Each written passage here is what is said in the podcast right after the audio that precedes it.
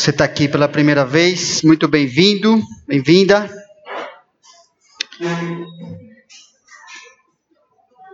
Espero que você possa aprender do Senhor, coração voltado para Ele, para adorá-lo, amá-lo, caminhando junto conosco. A gente tem falado sobre Coríntios 8, né? Semana passada nós falamos sobre isso, né? 1 Coríntios 8, de 1 a 3, um versículo ali no meio. O amor é o que faz com que conhecimento nos sirva para crescermos. A gente viu que o conhecimento é uma dádiva de Deus, que o conhecimento liberta, ele, ele revela, a edificação é o alvo e resultado do amor aplicado ao conhecimento. Conhecimento é individualista, o amor é altruísta. O amor não é atingido pela soberba, o amor é superior ao conhecimento, o conhecimento é limitado e o amor ilimitado. Nós vimos também que pessoas ensoberbecidas pelo conhecimento, é, o que acontece, né, alguns, algumas formas que se mostra, e o antídoto do amor que edifica. Pessoas que valorizam mais o conhecimento humano do que o divino, e o amor que edifica nos ensina a permanecer naquilo que está escrito. Pessoas que desvalorizam e rejeitam a prestação de contas, que é o discipulado, e o amor que edifica nos ensina a obedecermos ao que Deus colocou para edificar a nossa vida. E que pessoas, mesmo vivendo em pecado, que se consideram espirituais. E nós vimos que o amor que edifica nos ensina a eliminar tudo que não edifica. Hoje queremos continuar né, falando do versículo 2. Reconhecermos nossa ignorância é necessário para crescermos. É um versículo muito interessante, está aí destacado, né? vou ler do partido 1. No que se refere às coisas sacrificadas a ídolos, reconhecemos que todos somos senhores do saber. O saber ensoberbece, mas o amor edifica. O que a gente quer falar está aí, né? No versículo 2: Se alguém julga saber alguma coisa, com efeito não aprendeu ainda como convém saber. Mas se alguém ama a Deus, esse é conhecido por ele. É interessante que esse verbo julga, ele significa ter uma opinião sobre algo. É um verbo que indica uma opinião mais subjetiva do que objetiva. Ela é mais baseada num pensamento ou numa inclinação individual do que num fato comprovado. Por isso, às vezes, em outros trechos da palavra, esse verbo é traduzido como supor, presumir, parecer. Né? Tem vários versículos onde ele aparece. Ou seja, julgar aqui tem essa ideia de algo que pode ser que corresponde à realidade das coisas ou não. Ok? Então, por isso, Paulo está colocando: se alguém pensa, né, presume, supõe, é, saber alguma coisa, então essa é ideia, está achando que sabe alguma coisa, é como falar mais ou menos assim: eu penso que todos que estão aqui estão aqui porque amam a Deus. Eu posso pensar isso, certo? Meu pensamento pode ser verdade ou não. Então esse verbo tem essa ideia. E o verbo que segue, o verbo saber, é interessante também porque não é um verbo que se refere àquele conhecimento mais profundo e verdadeiro. É, como a gente falou algumas mensagens atrás, é, os gregos adoravam essa questão é, do conhecimento. Há muitos verbos né, na língua grega para falar sobre conhecimento, pensamento, as pessoas adquirirem o saber. E esse verbo que é usado aqui não é o verbo que se refere a um conhecimento mais profundo. Esse verbo se refere a uma percepção mental, ou perceber algo de maneira casual, conhecer mais pela observação e mais pelos sentidos, principalmente o sentido da visão, né? Ah, por isso, sempre requer uma interpretação ou uma comprovação. E ele se encontra num tempo e modo aqui que indica que essa pessoa, esse, como está construído aqui, julga saber alguma coisa, é uma pessoa que, quando você junta essas informações aqui, ela realmente acredita que a sua percepção dos assuntos, ela é completa, ela é total, ela é verdadeira, só porque a sua visão particular é esta. Estão entendendo o que está dizendo aqui? Paulo está falando se, e ele pressupõe que esse se é, é, que existe mesmo, ok? Uma condicional que é a pessoa, a situação que é real.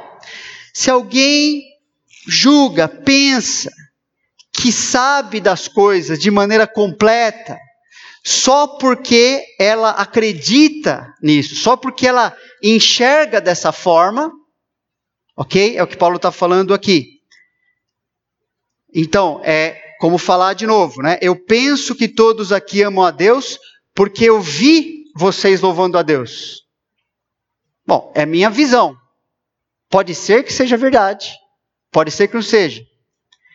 Mas eu podia brigar por isso. Não, eu vi as pessoas ali, todo mundo na IBNA estava louvando a Deus. É isso que Paulo está falando, mas você não pode falar com certeza que você conhece exatamente o que cada um está fazendo dentro do seu coração. Isso é uma percepção sua. Mas é isso que Paulo está lidando aqui. Nessa questão de área de liberdade, né, de definir alguns comportamentos, alguns procedimentos da nossa vida em relação aos outros, em relação à igreja, é, Paulo está lidando com uma situação real, ou seja, havia um problema. Há pessoas que, por causa do seu da sua visão particular a respeito de um assunto, elas julgam que o seu conhecimento é completo, é verdadeiro, ele é único, porque ela enxerga dessa forma. E Paulo está mostrando que isso é um problema, nesse assunto, inclusive.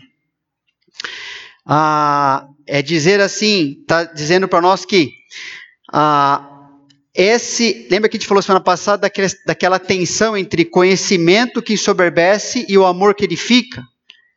Ele está continuando, né, esse raciocínio, e está mostrando que isso era gerado por pessoas que viviam acreditando que sua opinião sobre um assunto realmente equivale ao conhecimento perfeito ou completo desse assunto, mesmo que só tenha uma visão particular para se fundamentar.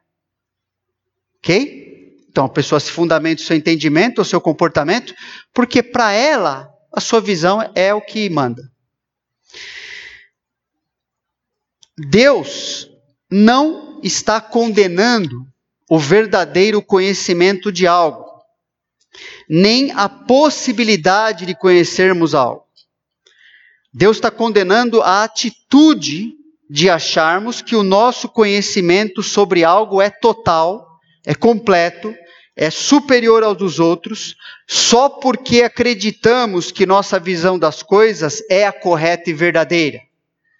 Porque confiamos que nossa visão particular nos autoriza a vivermos do nosso jeito e pensa, mesmo sabendo que devido ao pecado nossa visão ela é distorcida, ela é deficiente ou não? Lembra essa ilustração que eu te deu semana passada dos balões, né?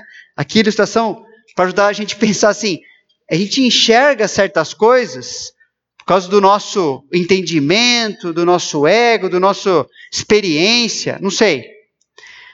Mas é muito fácil a gente cair nessa armadilha de achar que só porque faz sentido para mim é verdade, só porque eu me sinto bem, confortável, porque eu gosto de viver desse jeito, equivale ao jeito que Deus quer para eu viver. E às vezes não é assim. Eu não estou enxergando as coisas direito. E essa atitude, ela revela um estado ou condição que precisa ser tratada. Que o versículo continua falando. Na continuação do verso, né, essa, essa que Paulo continua falando, com efeito, a pessoa que vive assim, né, a pessoa que acredita que por causa da sua percepção mental, baseada na sua, da sua opinião, né? Baseada na sua visão particular das coisas, aquilo equivale ao conhecimento mesmo? Paulo está falando, com efeito, não aprendeu ainda como convém saber. Agora é interessante que os verbos usados aqui para saber, aprender e saber, não são os mesmos usados do primeiro lá. Esses verbos são bem diferentes. Eles são verbos é, que mostram um conhecimento profundo, ligado à experiência e intimidade com o assunto. Não é baseado numa mera impressão particular, mas no teste e comprovação de que as coisas são mesmo assim. Vamos, estamos junto, né? É assim, essa pessoa pensa que sabe o que precisa para viver, tem a ver muitas vezes com conhecimento humano, mas na verdade ela não sabe o que realmente precisa para viver como Deus quer que ela viva. Que tem a ver com a sabedoria de Deus. Sabedoria humana, por exaltar o indivíduo, ela exalta o quê também? A soberba. A gente já viu isso na outra semana. Sobre os outros, desse indivíduo sobre os outros. Isso impede a dedicação desse indivíduo à edificação dos outros. E assim, percebe que a própria graça de Deus não é bem compreendida e aceita onde existe nesse ambiente, na vida da pessoa. Porque a graça de Deus, aquilo que a gente precisa para resolver as nossas vidas, para viver como Deus quer, né? Esse poder, esse favor de Deus para a gente viver e viver do jeito que Ele planejou, é algo concedido a que tipo de pessoa? Ao humilde. Porque Deus existe ao soberbo. Então, interessante que o conhecimento é orgulhoso de ter aprendido muito. A sabedoria é humilde de não ter aprendido mais. Uma grande diferença, né? Deus está ensinando que a pessoa que pensa e age acreditando que seu conhecimento é completo e final, só porque esta é a sua opinião ou seu entendimento particular, na verdade, esta pessoa está apresentando duas formas de ignorância. É o que ele está dizendo. Por isso que ele fala, com efeito, de verdade, essa pessoa ainda não aprendeu como convém aprender, não sabe, ela, ela, ela ainda não conhece profundamente, ela pensa que ela tem um conhecimento total das coisas, só porque aquilo é o que ela prefere, é o que ela pensa, enfim, é o que ela observa, uma visão superficial, ok?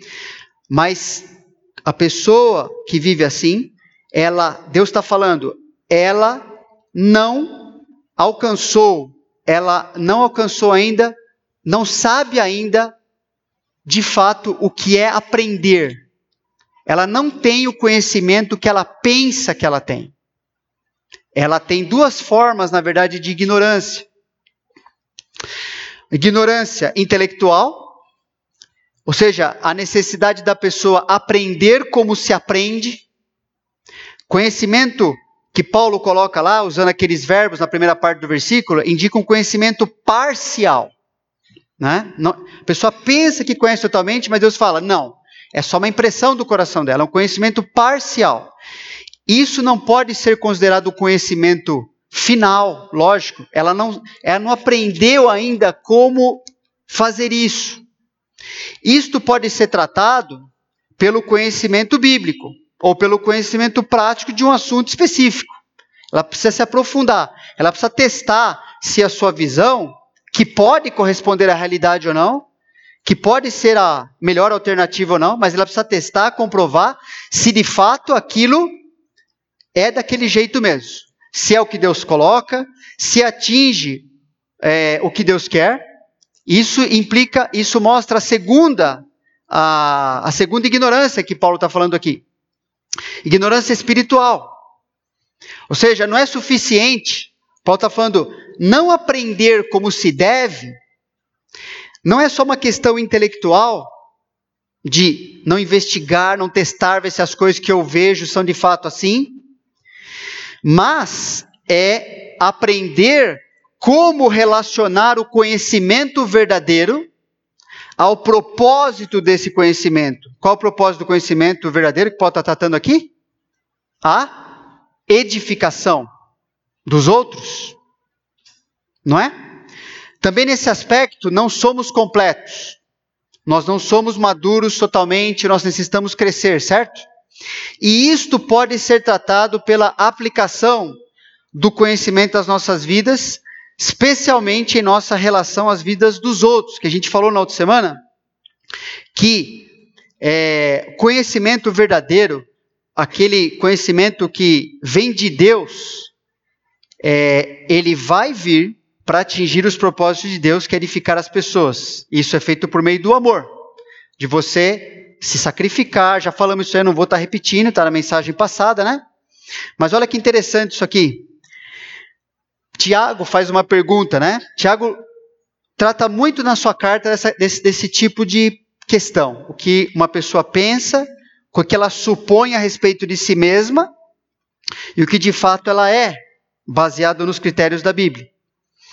Quem entre vós é sábio e inteligente?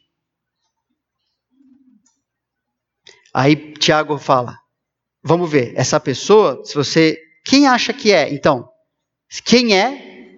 É a pessoa que mostre em mansidão de sabedoria, mediante condigno proceder as suas obras, não a sua boca, né? Não o que ela fala a respeito de algo. Se alguém dentre vós é sábio e inteligente, as suas obras, você estava aqui na primeira parte do culto, na escola bíblica, o Pierre falou sobre isso. A vida de uma pessoa, o resultado de, uma pessoa viver com Deus ou sem Deus, vai mostrar se ela é sábia e inteligente, se ela conhece mesmo. E se ela, tá se ela conhece, ela está vivendo para edificar os outros. Senão ela está enganada. Senão ela está se iludindo. Mas não está iludindo Deus. E nem está iludindo as pessoas que conhecem o que Deus pensa sobre isso. A sabedoria sempre depende do seu relacionamento com Deus, de uma busca é, a submissão à palavra de Deus para viver somente a maneira de Deus. Por isso esse trecho, né?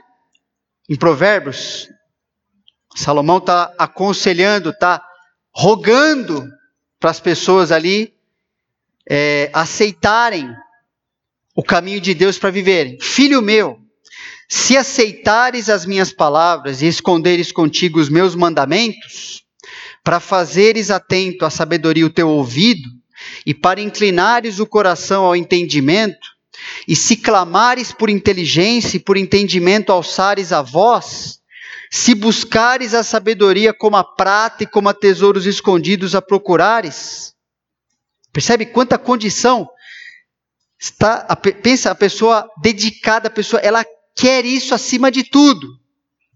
Então, o que, que ela encontra nessa busca? Entenderás o temor do Senhor e acharás o conhecimento de Deus, porque o Senhor dá a sabedoria, e da sua boca vem a inteligência e o entendimento.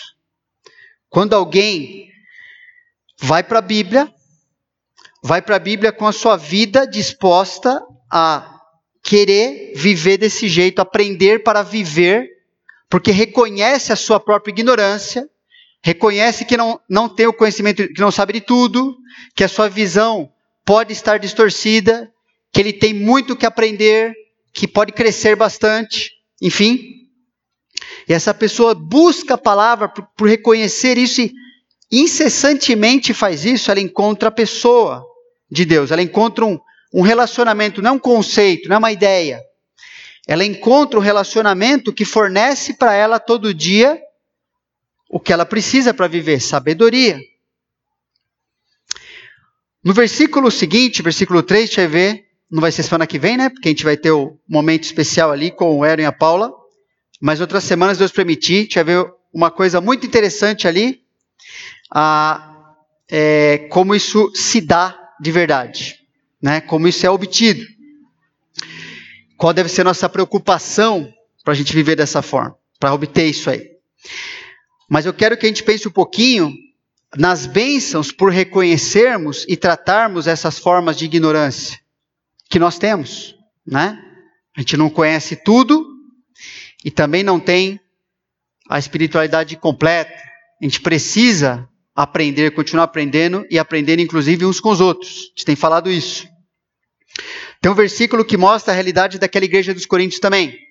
É muito interessante porque cada versículo apresenta para nós algumas bênçãos quando a gente reconhece e trata estas formas de ignorância.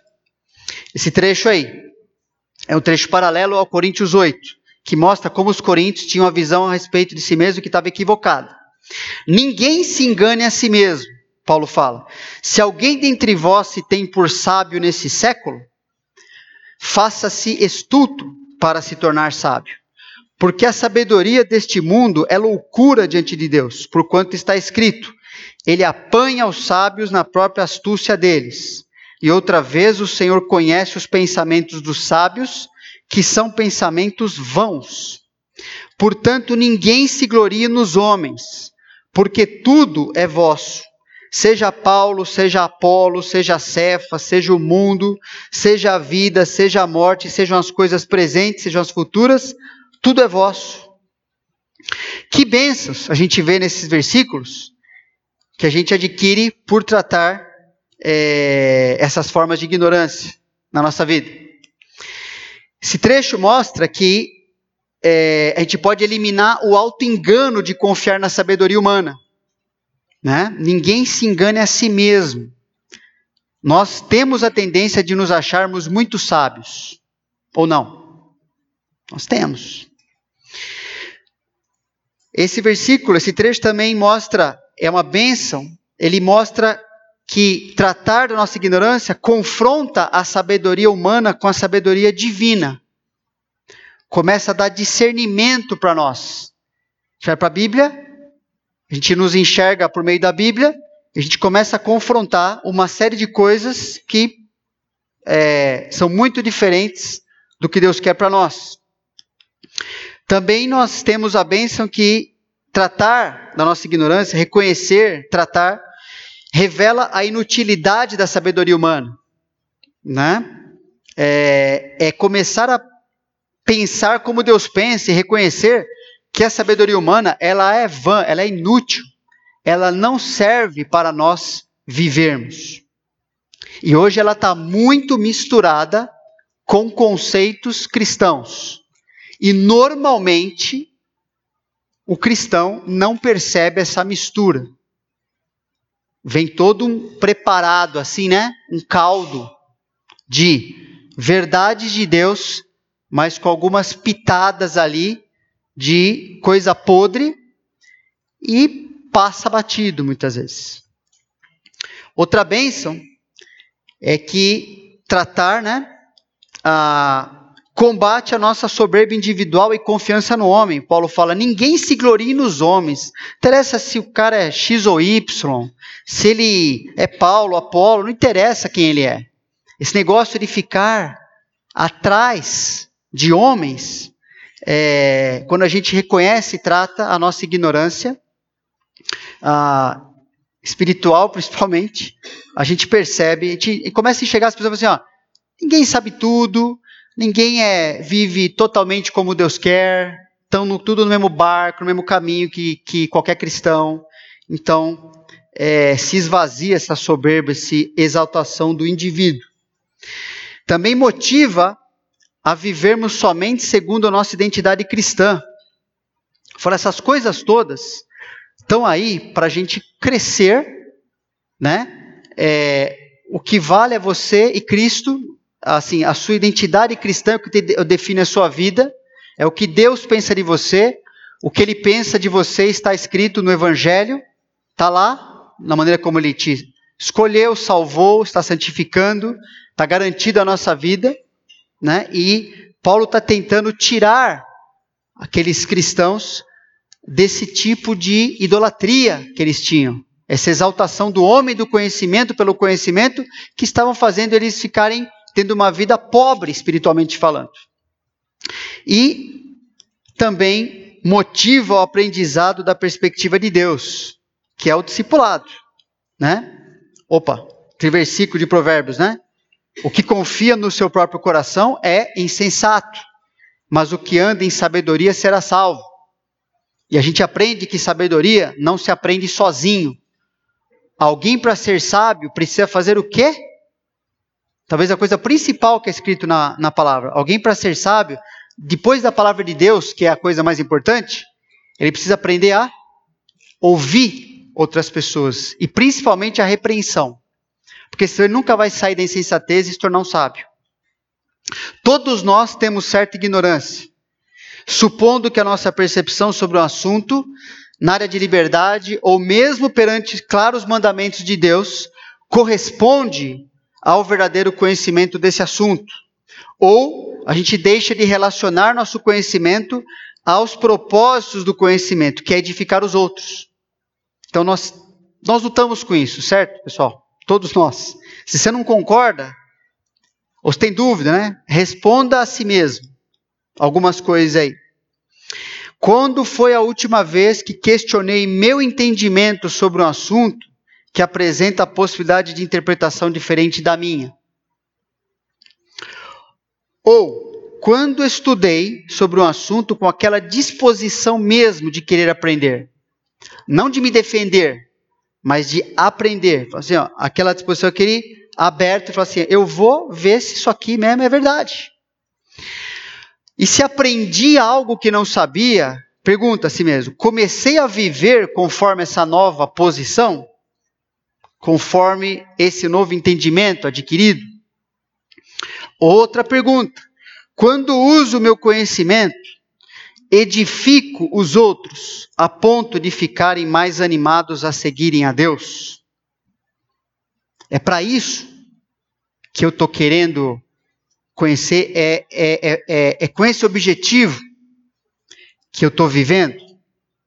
A vida não foi planejada por Deus para ser principalmente a respeito de mim ou de você, né?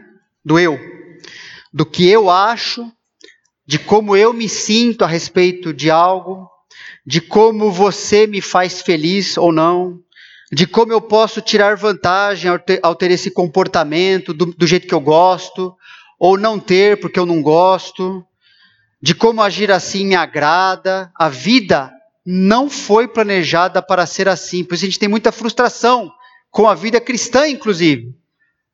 Porque a gente às vezes acredita que a vida foi planejada dessa forma. A vida diz respeito ao que eu preciso aprender para aprender a amar a Deus e aos outros. Vou repetir. A vida diz respeito ao que eu preciso aprender para aprender a amar a Deus e aos outros. É assim que Deus planejou que a coisa acontecesse, não é? A gente vê isso. Paulo está ensinando isso porque eles estavam ali, apesar de ter um conhecimento, eles não estavam usando aquilo para alcançar o que Jesus falou que faria com a sua igreja. O que Jesus falou que faria quando as pessoas estavam discutindo ali: quem é Jesus? Ele é isso ou ele é aquilo? Ele falou que ele faria o quê? Eu edificarei a minha igreja.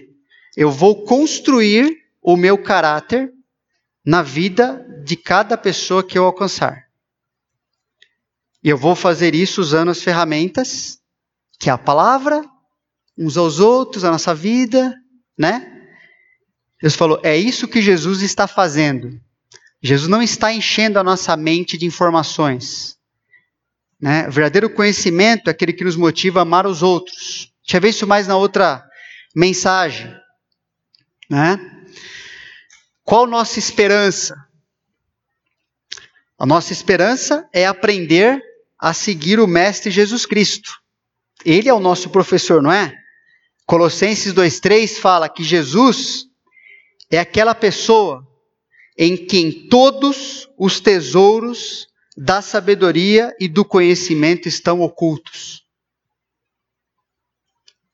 Não é que você pode vai ficar acessando Jesus, o relacionamento com Jesus, a submissão ao que Jesus quer para nós, quer de nós, o que ele fala para nós, o seu conselho, a busca de uma vida dedicada ao que ele fala para mim, para você, a gente nesse relacionamento todos os tesouros da sabedoria e do conhecimento estão ali para nós.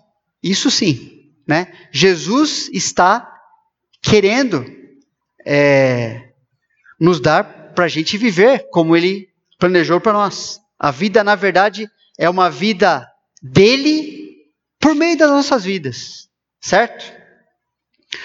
Até por isso a gente vai pensando na questão da ceia do Senhor. A ceia do Senhor deve nos ajudar a pensar nisso. Eu gostaria que a gente, pensando nesse assunto de hoje, nessa mensagem, a gente ficasse refletindo sobre isso.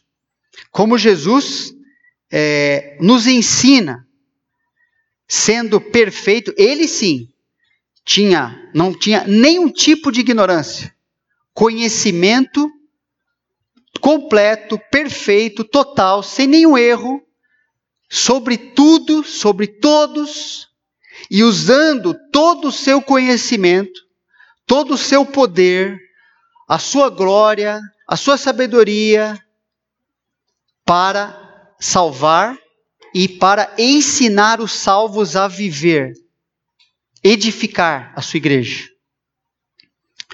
Abre sua Bíblia em João 13. Não está projetado, então você tem que abrir sua Bíblia. João 13 é um trecho que nos ajuda a continuarmos refletindo nisso, pensando na ceia. João 13,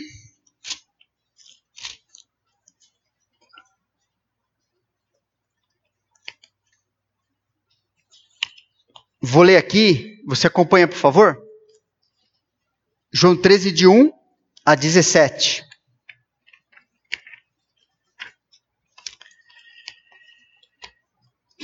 Jesus, João registra o seguinte: Ora, antes da festa da Páscoa, sabendo Jesus que era chegada a sua hora de passar deste mundo para o Pai, tendo amado os seus que estavam no mundo, amou-os até ao fim. Durante a ceia, tendo já o diabo posto no coração de Judas Iscariotes, filho de Simão, que traísse a Jesus, sabendo este que o Pai tudo confiara às suas mãos, e que ele viera de Deus e voltava para Deus. Olha o conhecimento de Jesus, irmãos, de tudo o que aconteceu antes, estava acontecendo naquele momento e aconteceria depois. Versículo 4: Levantou-se da ceia tirou a vestimenta de cima e, tomando uma toalha, cingiu-se com ela. Depois deitou água na bacia e passou a lavar os pés aos discípulos e a enxugar-lhes com a toalha com que estava cingido. Aproximou-se, pois, de Simão Pedro e este lhe disse: Senhor, tu me lavas os pés a mim? Respondeu-lhe Jesus: O que eu faço não o sabes agora, compreendê-lo-ás depois. Disse-lhe Pedro: Nunca me lavarás os pés. Respondeu-lhe Jesus: Se eu não te lavar, não, tem parte, não tens parte comigo. Então Pedro lhe pediu: Senhor, não somente os pés, mas também as mãos e a cabeça. Declarou-lhe Jesus: Quem já se banhou não necessita de lavar senão os pés, quanto ao mais está todo limpo. Ora, Vós estáis limpos, mas não todos. Pois ele sabia quem era o traidor. Foi por isso que disse: Nem todos estáis limpos. Depois de lhes ter lavado os pés, tomou as vestes e, voltando à mesa, perguntou-lhes. E essa pergunta é para nós, irmãos. Compreendeis o que vos fiz? Vós me chamais o Mestre e o Senhor e dizeis bem, porque eu sou. Ora, se eu, sendo o Senhor e o Mestre, vos lavei os pés, também vós deveis lavar os pés uns dos outros. Porque eu vos dei o exemplo, para que, como eu vos fiz, façais vós também. Em verdade, em verdade vos digo que o servo não é maior do que seu senhor, nem o enviado maior do que aquele que o enviou. Ora, se sabeis essas coisas, bem-aventurados sois se as praticardes. Creio que Jesus é fácil a gente ver como ele é o modelo de um mestre. Naquilo que outro, eu li um, um escritor falando um trecho desse como sua humildade amorosa. Conhecedor de tudo, tendo o poder de fazer qualquer coisa dentro da sua natureza, e faz essa pergunta: age dessa forma, mostrando as suas obras, né? Quem dentre vós é, é, é sábio de verdade? Mostre. E Jesus mostrou. Então ele é o um modelo para nós. Nós temos uma esperança maravilhosa, irmãos, em Cristo, não é? De alcançarmos uma humildade amorosa também. De podermos aprender a viver um conhecimento que edifica, que serve, que se sacrifica, que não se importa com a opinião de quem está ao redor, que se importa com o que Deus pensa. Isso é suficiente. Isso é aplicado em relação a uns aos outros. Não dá para viver sozinho. Jesus mostra claramente isso. Então, vamos gastar um, uns minutos para a gente pensar na nossa própria vida, porque a ceia nos ordena, né? Examinai a vós mesmos, examine-se a si mesmo. E aí você participa. Aí você acerta qualquer coisa que tem que acertar diante de Deus. Pensa na pessoa do Senhor Jesus, em como está disponível para nós aprendermos. Ele fala: aprendei de mim.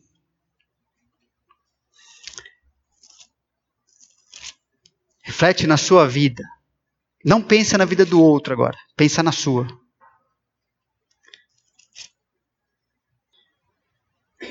Senhor Deus, nós queremos te agradecer,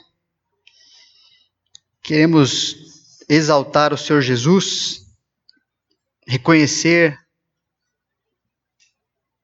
a, pessoa completa que Ele é, o que ele fez por nós também de maneira completa, tentando nos desarraigar de coisas que a gente acredita, de impressões a respeito de nós mesmos, a respeito do Senhor, a respeito dos outros, a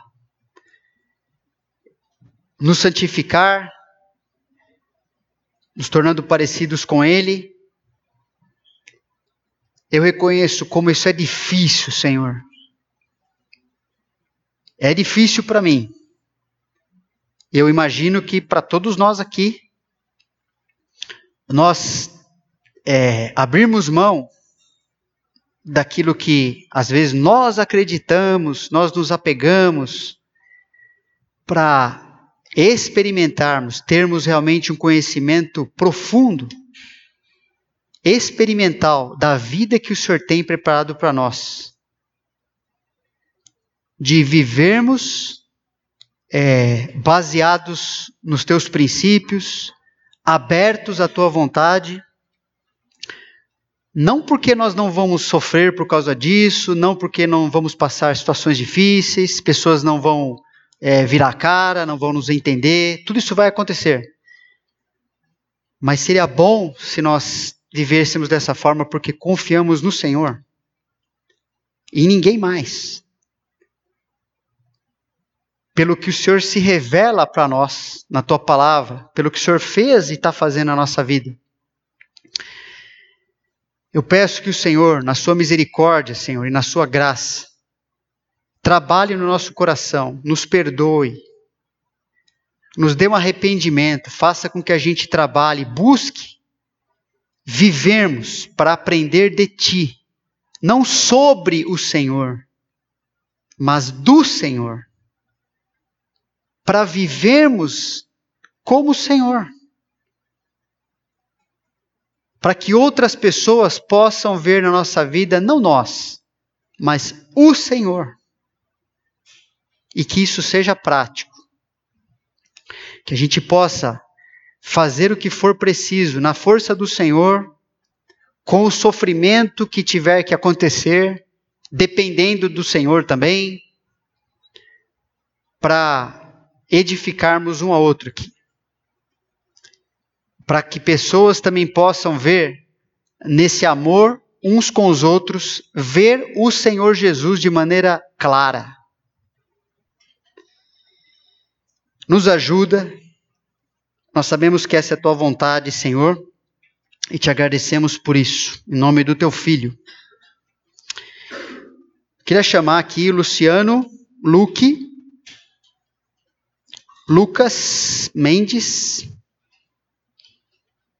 e Jan ajudar a gente aqui a distribuir os elementos. Por favor.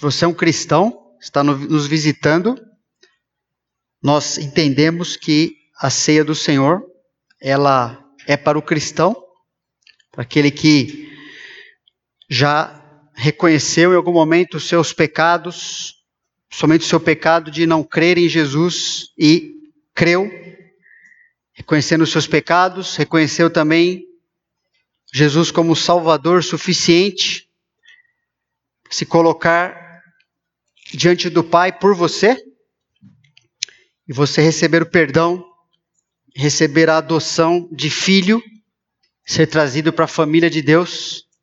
Por isso, se você é um cristão, você pode participar, mesmo que você não seja membro é, dessa igreja local.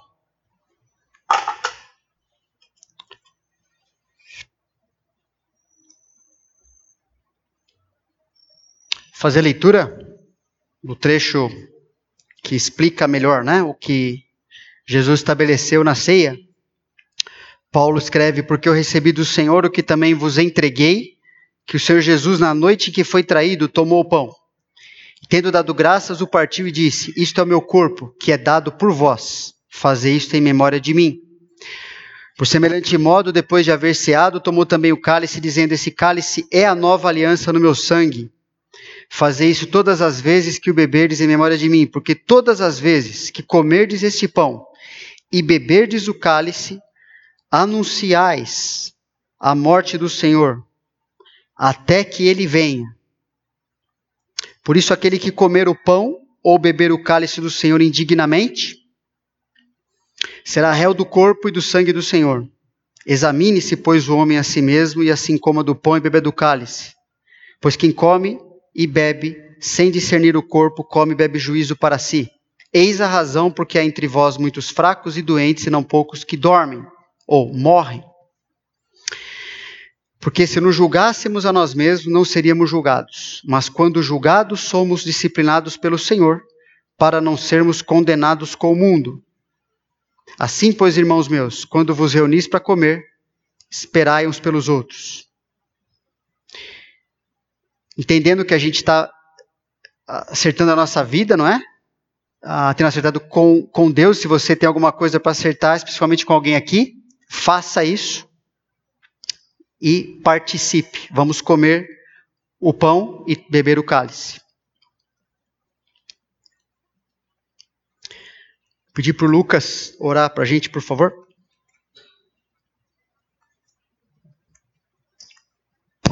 Vamos orar, eu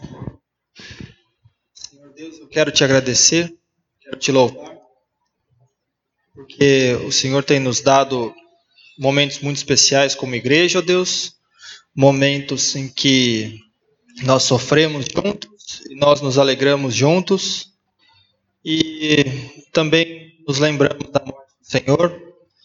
Eu quero estar lhe louvando porque nós temos essa oportunidade. Quero estar lhe pedindo que o Senhor esteja com os nossos corações, abrindo nossos corações para que a gente possa entender, Senhor, a real mensagem que o Senhor quer nos transmitir e aplicar isso, Senhor. Aplicar a nossa vida e que as pessoas possam ver na gente a imagem do Senhor, ó Deus. Te peço em nome de Jesus, amém. Amém. O pessoal vai recolher os cálices, né?